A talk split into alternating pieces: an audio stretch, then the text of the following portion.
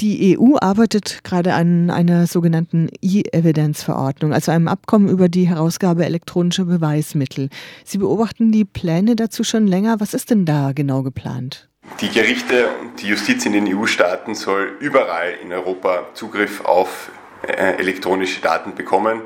Das heißt, wenn äh, meine E-Mails ähm, auf einem deutschen Server bei einem deutschen Anbieter liegen, dann ist es bisher sehr mühsam, sagen wir mal, für die polnische Staatsanwalt darauf zuzugreifen. Die müssen dann Briefe schreiben nach Deutschland ähm, an die Gerichte und äh, dort ähm, Zugriff auf diese Daten zu erlangen. Der Vorschlag der EU sieht jetzt vor, dass das polnische Gericht oder der polnische Staatsanwalt direkt an den deutschen E-Mail-Provider schreiben darf und binnen wenigen Stunden soll er in, in, in äh, eiligen Fällen dann direkt die Daten ausgeliefert bekommen. Die Anbieter haben wenig Möglichkeiten, sich gegen solche Anordnungen zu wehren oder im schlimmsten Fall, wenn sie sich wehren, drohen ihnen hohe Strafen, sollten sie nicht recht bekommen. Das heißt, dieser Vorschlag würde immensen Druck machen auf ähm, Anbieter, sei es jetzt Google oder auch nur einen kleinen Serverbetreiber, irgendwo ähm, äh, an Staatsanwalt in der ganzen EU Daten auszuliefern. Es geht ja um Zugriffsrecht auf Betreiber, auf Provider, auf Betreiber von sozialen Medien und allem Möglichen. Aber ähm, es geht ja nicht nur um so Verkehrsdaten, sondern auch um Inhalte und Daten in Clouds. Welche Daten sind es denn dann, alles? Genau, gemeint sein können da Daten, wenn ich jetzt ähm, Sachen in der Google Cloud speichere, ähm, die Daten, die die WhatsApp von mir speichert, ähm, aber eben auch äh, Inhalte, also jetzt eben meine E-Mails bei ähm, gmx.net oder bei posteo.de. Können die dann auch Zugriff bekommen, zum Beispiel, wenn ich meine Fotos äh, in meiner Cloud speichere? Genau, also ähm, es können auch eben Fotos sein, die ich bei Google hochlade oder ähm, meine privaten Facebook-Chats können dann ebenso angefragt werden. Also praktisch alle Daten, die wir selber von uns irgendwo speichern, die übers Internet verfügbar sind.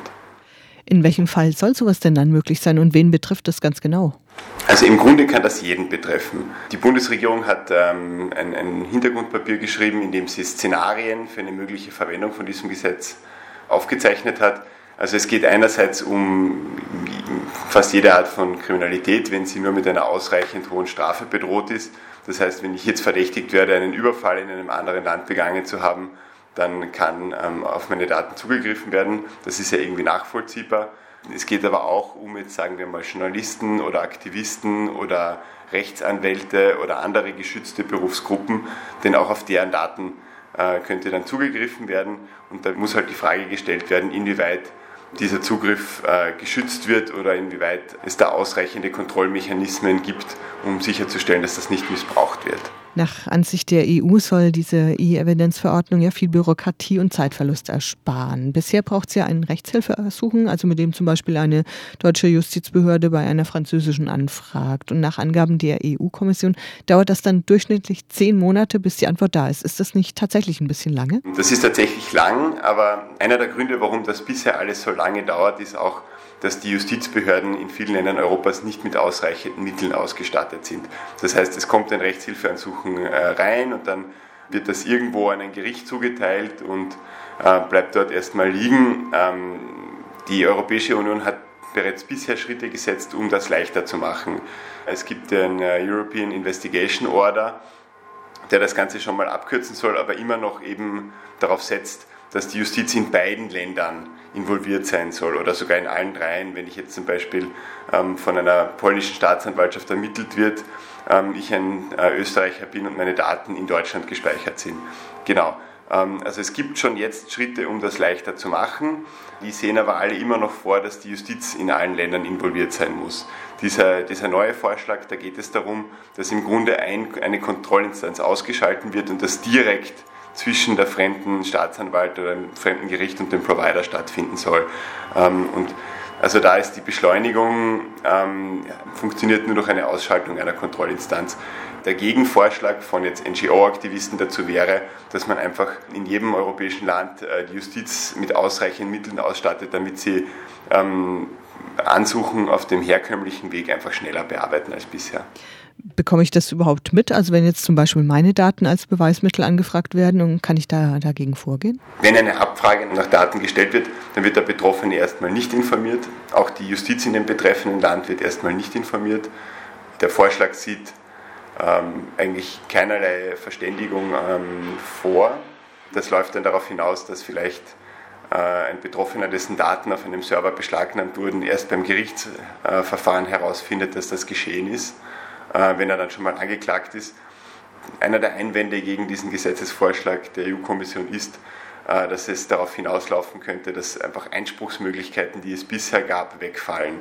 Also dass jetzt zum Beispiel ähm, Beweismittel ähm, unter fragwürdigen Bedingungen oder unter fragwürdigen ähm, Vorwänden beschlagnahmt werden und es keinerlei Möglichkeit gibt für mich als Betroffenen dagegen zu protestieren. Es gibt ja eine breite Kritik dagegen. Auch Journalistinnen oder Menschenrechtler kritisieren diese geplante Verordnung und sehen die Pressefreiheit und freie Meinungsäußerung gefährdet. Was befürchten Sie denn und Ihrer Meinung nach zu Recht? Also ich als Journalist hätte es nicht gern, dass ähm, die Justiz in irgendeinem EU-Land einfach mal so binnen sechs Stunden Eilzugriff auf meine Daten bekommt. Ich würde schon gern sehen, ähm, auch wenn ich jetzt denke an die, die Art von sensiblen Dingen, die ich als Journalist behandle, dass da zumindest noch ein zweiter Richter oder ein zweiter Staatsanwalt irgendwo in Europa drüber guckt ähm, und eventuell Einspruch einlegt. Ich hätte gern auch als Betroffener die Möglichkeit, dass ich verständigt werde, dass da mein Anwalt ähm, sich irgendwie einschalten kann. Ich würde gern sehen, dass die Bedenken, äh, die von vielen Juristen, auch äh, von, von deutschen Juristen, von, von äh, Juristen aus anderen europäischen Staaten eingebracht worden sind, dass die auch ernst genommen werden. Persönlich finde ich auch, dass dieses ähm, Gesetz viel zu wenig breit diskutiert worden ist. Wir haben bisher in ein paar wenige Medienberichte dazu gehabt, verstreut über die ganzen EU-Staaten. Und ich denke, dass viele Menschen überhaupt nicht wissen, was da auf sie zukommt. Denn ähm, dass jetzt Daten, elektronische Beweismittel schneller und effizienter beschlagnahmt werden können, ähm, wie das der Rat will, ist nachvollziehbar. Aber ähm, was ein wenig gruselig ist, ist die Idee, dass bestehende Kontrollmechanismen ersatzlos ausgehebelt werden ich glaube, da, ähm, wenn die Leute wüssten, was hier los ist, dann wird es einen großen Aufschrei geben. Wie ist es da überhaupt bei unterschiedlichen Gesetzen? Also wir denken jetzt vielleicht an das Presserecht in Ungarn, was ja ein ganz anderes ist als hier in Deutschland und wo die Pressefreiheit einen ganz anderen, nämlich sehr, sehr geringen Wert äh, mittlerweile besitzt oder äh, Schwangerschaftsabbrüche in Polen. Wie, wie ist es bei so etwas? Die Frage, was überhaupt ähm, strafbar ist und was überhaupt Grundlage für eine Beschlagnahmung sein kann, das ist eigentlich die Achillesferse dieses Gesetzes. Der jetzige Vorschlag der Kommission sagt, wenn etwas in einem Land mit ähm, einer Strafe von über zwei Jahren Haft äh, bedroht wird, dann reicht das schon aus, um wegen diesem Tatbestand ähm, äh, die Beschlagnahmung von Daten vorzunehmen. Da gibt es jetzt einen, sagen wir mal, einen Blasphemie-Paragraphen in, in, Griechenland. Muss ich dann fürchten als äh, Journalist in Deutschland, dass wegen einem, einer griechischen Blasphemieanklage meine Daten beschlagnahmt werden oder wenn jetzt zum Beispiel in einem anderen Gesetz, ähm, in einem anderen Land, sagen wir ähm, Malta, äh, Abtreibung mit hohen Strafen bedroht ist, müssen dann Frauen ähm, in anderen europäischen Ländern fürchten, dass ihre Daten deswegen ähm, beschlagnahmt werden von einem maltesischen Staatsanwalt. Ähm, das sind Fragen, die nicht ausreichend geklärt worden sind bisher in diesem Gesetzgebungsverfahren. Jetzt hat ja sogar die deutsche Bundesregierung Kritik geäußert an dieser E-Evidenz-Verordnung. Was sieht die denn kritisch daran? Also die deutsche Bundesregierung hat klargemacht, ähm, dass sie schon wesentlich mehr Schutzmechanismen in dem Vorschlag drin hätte. Gemeinsam mit anderen Staaten hat Deutschland im vergangenen Dezember im Rat auch dagegen gestimmt, aber sich nicht durchgesetzt. Denn die Gruppe der Staaten, die hier einfach mal schnell und rasch zugreifen will, war einfach größer. Es gab auch einige Skepsis, denn seit ähm, Juni verhandelt ja die EU-Kommission auch mit den USA darüber, dasselbe Prinzip auszudehnen auf beide Kontinente, also eine Verbindung zu schaffen zwischen dem E-Evidence-Vorschlag und dem Cloud Act in den USA, der dasselbe will. Hier hat die Bundesregierung sich lediglich enthalten zum Verhandlungsmandat. Ich glaube, ähm, es wird nicht ausreichen, in den europäischen Gremien da dagegen zu stimmen, sondern man muss auch lautstark gegen diese Vorschläge auftreten, um sie zu verhindern. Also ich erwarte mir da, dass jetzt die deutsche Regierung, vielleicht auch die österreichische und ähnlich denkende Regierungen ihre Bedenken viel lautstärker artikulieren, um das zu verhindern. Diese E-Evidenzverordnung, die wurde ja im April letzten Jahres von der EU-Kommission vorgeschlagen. Die ging jetzt schon durch den Europäischen Rat und muss nun durchs EU-Parlament. Wie sieht es denn dort aus und wie ist der weitere Ablauf dann? Ja, im Europäischen Parlament gibt es eine deutsche Berichterstatterin, deren Verantwortung ist, das Gesetz durch das Parlament durchzubegleiten, ähm, die auch da den wesentlichen Textvorschlag macht. Die Berichterstatterin heißt Birgit Zippel, das ist eine Abgeordnete der SPD und die hat schon ähm, angedeutet äh, und hat immer wieder bekräftigt, dass sie ähm, die Schutzmechanismen in den bisherigen Vorschlägen nicht ausreichend findet, dass sie sich da einen wesentlich stärkeren Schutz wünscht.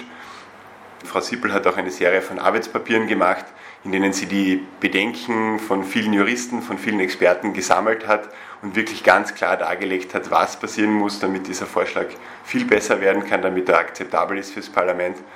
Ähm, wir warten aber immer noch darauf, und das dürfte wahrscheinlich in diesem Herbst passieren, dass das Parlament eine eigene Position vorlegt, dass es auch zu einer Abstimmung kommt. Wenn das Parlament seine Position gemacht hat, dann gibt es den Endkampf, die finalen Verhandlungen um einen fertigen Text. Und da wird es einen großen Zusammenstoß geben zwischen der, der Position der Mitgliedstaaten im Rat und dem der des Parlaments, die wahrscheinlich ein wenig ähm, bürgerrechtlicher orientiert ist.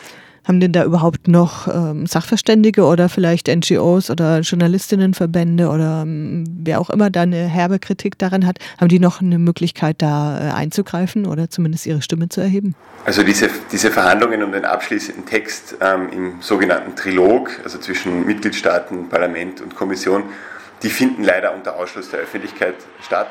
Ähm, also man kann als Journalist bloß vor den, vor den Türen sitzen und hoffen, dass einem jemand verrät, was drin passiert ist.